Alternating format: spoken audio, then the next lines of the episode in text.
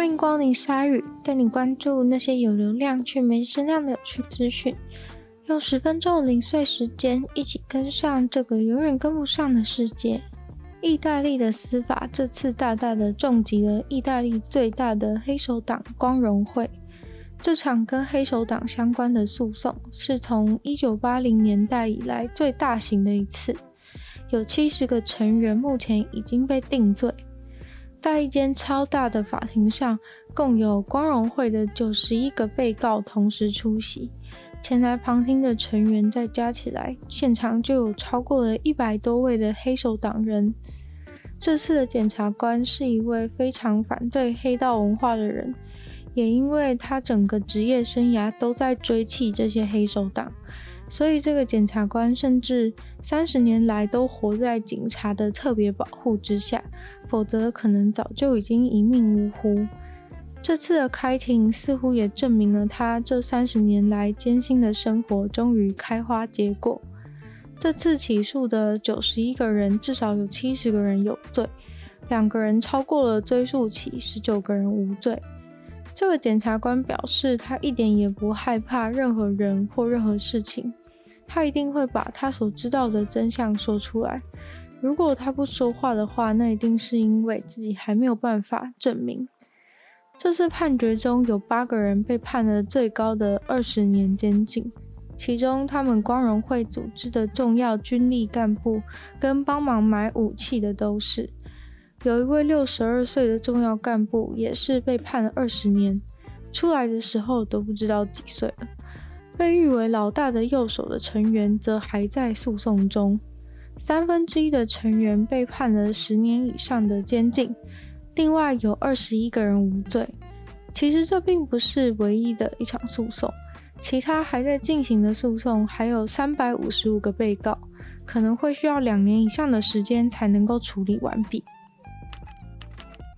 白俄罗斯护送了大约一千个从中东来的难民到波兰的边境，导致这些难民卡在两国中间，已经出现了八人死亡。白俄罗斯媒体发出来的影片中可以看到，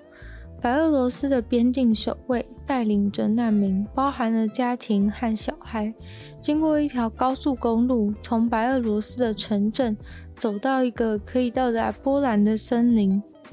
欧洲国家都认为白俄罗斯是在利用难民进行混合攻击，结果后来就出现了有波兰的边境守卫使用催泪瓦斯的影片，因为这些难民从白俄罗斯想要强行穿越铁丝网到达波兰，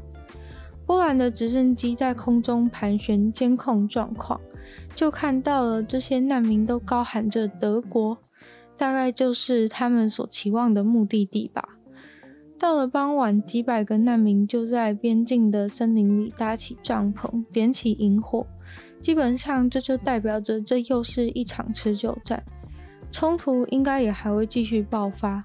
波兰也是很痛苦，因为他们已经承诺国民不会再让难民随随便便从白俄罗斯的边境过来，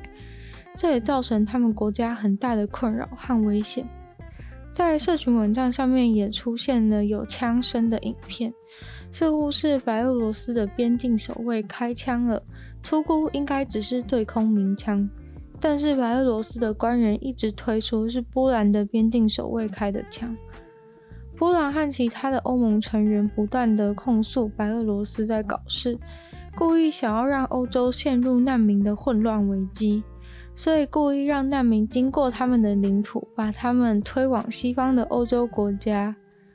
从上次因为劫机被制裁以后到现在，都三不五时的使用这种手段，利用欧洲难以处理的难民来引发纷争。根据一个伊拉克来的难民所述。他们之所以能够抵达白俄罗斯，是因为有一个奇怪的旅行社跟他们说可以提供他们飞机到白俄罗斯，还能带他们到欧盟的边境。到达白俄罗斯之后，难民就要缴交说好的一万多到两万的费用，感觉这个旅行社非常的可疑。在新加坡。可以施打疫苗的人当中，有八十五趴已经打完了两剂的疫苗，其中的十八趴甚至有打了补充抗体的第三剂疫苗。这周，新加坡政府却宣布，从现在开始不会再帮那些自愿不打疫苗的人负担他们的医疗费用，因为自愿不打疫苗的人就是那些在制造新确诊案例的人。新加坡的卫生单位说，现在在医院当中就可以观察到，那些需要被送往加护病房加强照顾的病人，几乎都是因为不愿意打疫苗，所以病情才会那么的严重。所以卫生单位认为，这些人因为自己不愿意打疫苗，导致这么多的医疗资源白白的浪费，所以就要求这些不愿意打疫苗之后住院接受治疗的人都必须要自己想办法负担确诊之后治疗产生的费用。除非你是因为刚才从海外回来，在海外被传染的人，否则在新加坡国内的，不管是国民、永久居留的人，还是工作签证的人，如果不愿意打疫苗的话，那就请乖乖的付钱。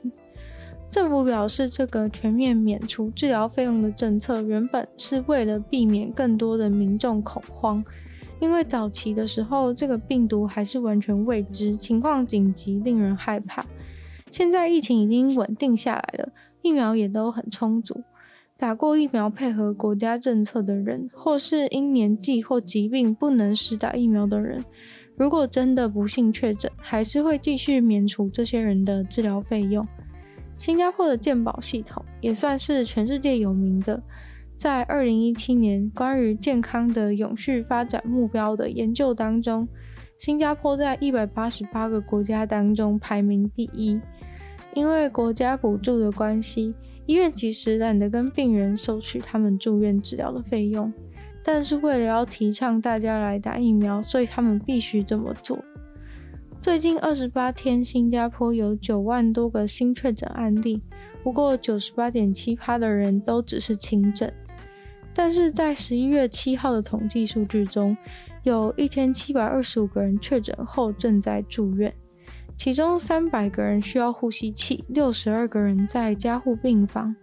六十七个人生命垂危。在这样的情况下，就把新加坡的加护病房占满了六十八点五趴。所以我想，这也是为什么政府需要用政策来降低加护病房的压力。增进员工交流并不是一个很简单的任务，尤其是又经历了疫情，人与人之间的距离变得更远了。于是，日本的知名饮料品牌 Suntory 就设计了一款解决办公室文化的自动贩卖机，叫做“社长买单”的自动贩卖机。乍听之下会觉得只是单纯的员工福利而已。但其实它真正的特点是在于必须要有两个员工一起刷自己的员工证才会免费。如果自己一个人去买的话，还是得要自己付钱的。Suntory 的自动贩卖机等于是用免费当做诱因，让员工两个人结伴一起去自动贩卖机拿饮料喝。就算平常不想跟同事接触的人，也可能因为这个免费的契机，让他们能够有机会交谈。有了这个简单的理由，大家要互相亲近也越来越容易。这个自动贩卖机实际上已经有在一些公司进行试验，有九十七点八趴的员工都认为这真的可以让同事有更多机会交流互动。现在随时都可以听到有人互相邀约去投饮料，有些人也因此关系变好。即使工作上没有交集，也有机会和不曾接触的同事互动，也算是增进了部门间资讯的流通。一个大公司里面通常都会设置的普通的自动贩卖机，居然因为加了这样的功能，就变成了最受欢迎的社交场所。这个创意真的是非常的厉害。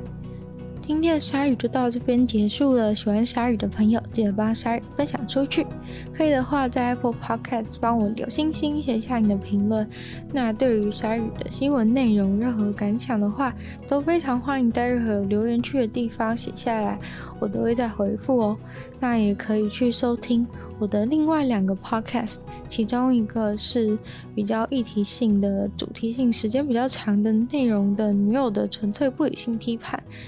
然后另外一个话是我的新节目《听说动物》，会跟大家分享多有趣的动物小知识。那就也可以进入我 YouTube 频道，是追踪我 IG。希望鲨鱼可以在每周六顺利大家相见。那我们下次见喽，拜拜。